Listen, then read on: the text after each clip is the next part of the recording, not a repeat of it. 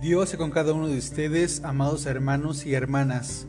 Dios les bendice en este día, viernes 9 de julio del 2021. Aprendamos a escuchar a la sabiduría, aprendamos a escuchar. Hoy daremos lectura al capítulo 18 del libro de Proverbios, de los versículos 21 al 24, que titulan Proverbios de Salomón, en esta versión, la palabra de Dios para todos. Y dice de la siguiente manera. Lo que uno habla determina la vida y la muerte. Que se atengan a las consecuencias los que no miden sus palabras. Encontrar una buena esposa, encontrar un buen esposo es encontrar el bien, pues eso muestra que el Señor está contento contigo. El pobre habla con humildad, el rico responde con arrogancia. Se pasa bien compartiendo con los amigos, y un verdadero amigo es mejor que un hermano.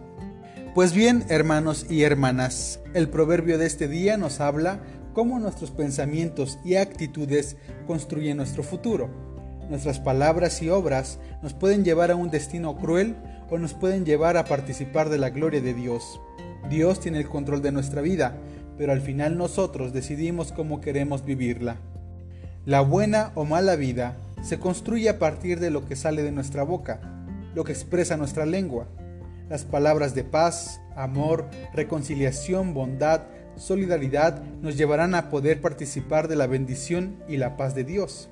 Pero si participamos de palabras que generan conflictos, discriminación, injusticia y violencia, nos conducirán a la muerte y la destrucción. Los caminos están marcados y siempre podemos tomar la elección de elegir el camino de la paz del Señor Mientras tengamos vida hay posibilidad de cambio. Mientras tengamos vida podemos pedir perdón y hacernos responsables de nuestras palabras y acciones. El proverbio nos comparte lo que está detrás de los pensamientos de los ladrones y malvados. Sus palabras y pensamientos pueden provocar la muerte o el sufrimiento de los humildes. Nuestra palabra siempre trae resultados. El proverbio nos invita a que en lugar de construir o crear un espacio de maldad y crueldad, podamos hacer que nuestras palabras construyan un mundo mejor. Con nuestras palabras podemos compartir del Evangelio, del amor de Dios, de su justicia, de su paz y de su bondad. Con nuestras palabras podemos acompañar y dar esas palabras de esperanza y tranquilidad que la, que la gente necesita.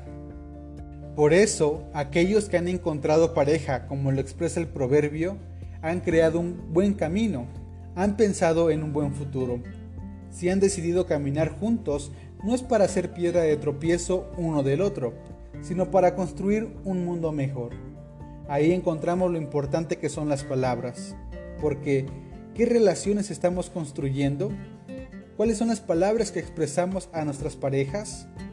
¿Qué palabras expresamos a nuestro prójimo, a nuestro hermano de la fe? Si nuestras palabras hieren al otro, si nuestras palabras y acciones lastiman y dañan, entonces ese no es un lugar para poder estar. Y Dios no quiere que estemos tampoco en lugares donde nos estén dañando. El proverbio habla sobre el cuidado de uno hacia el otro y también esto involucra el respeto. Por eso debemos tener cuidado con quien nos juntamos. Debemos tener cuidado con quien nos relacionamos. El proverbio es claro el hombre rico es codicioso y cree que los pobres son pobres porque quieren, y no puede ver que dentro de su riqueza hay sistemas injustos que hacen que el pobre esté en esa condición. El rico codicioso no ayuda al necesitado, no responde la voz que está clamando en el desierto. También el proverbio nos habla sobre las relaciones de amistad.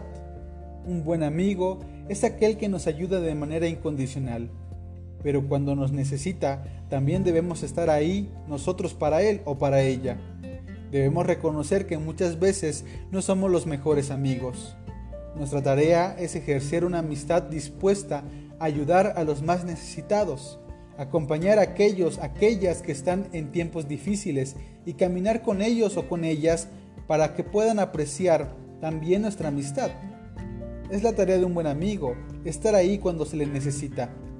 Debemos ser amigos que se preocupan unos por otros, amigos que oran unos por otros y están dispuestos a amarse más que hermanos. A nuestros amigos los elegimos y ellos nos eligen a nosotros. No están ahí por obligación, sino están dispuestos a caminar y participar de momentos felices, de momentos agradables con nosotros. Así que la amistad de un amigo es aquella amistad que nos recuerda también el amor de Dios. El Evangelio de Juan capítulo 15 nos recuerda que no hay nadie que tenga mayor amor que aquel que da la vida por sus amigos. Así como Jesús dio la vida por nosotros, también nosotros debemos dar nuestra vida en amor por otros.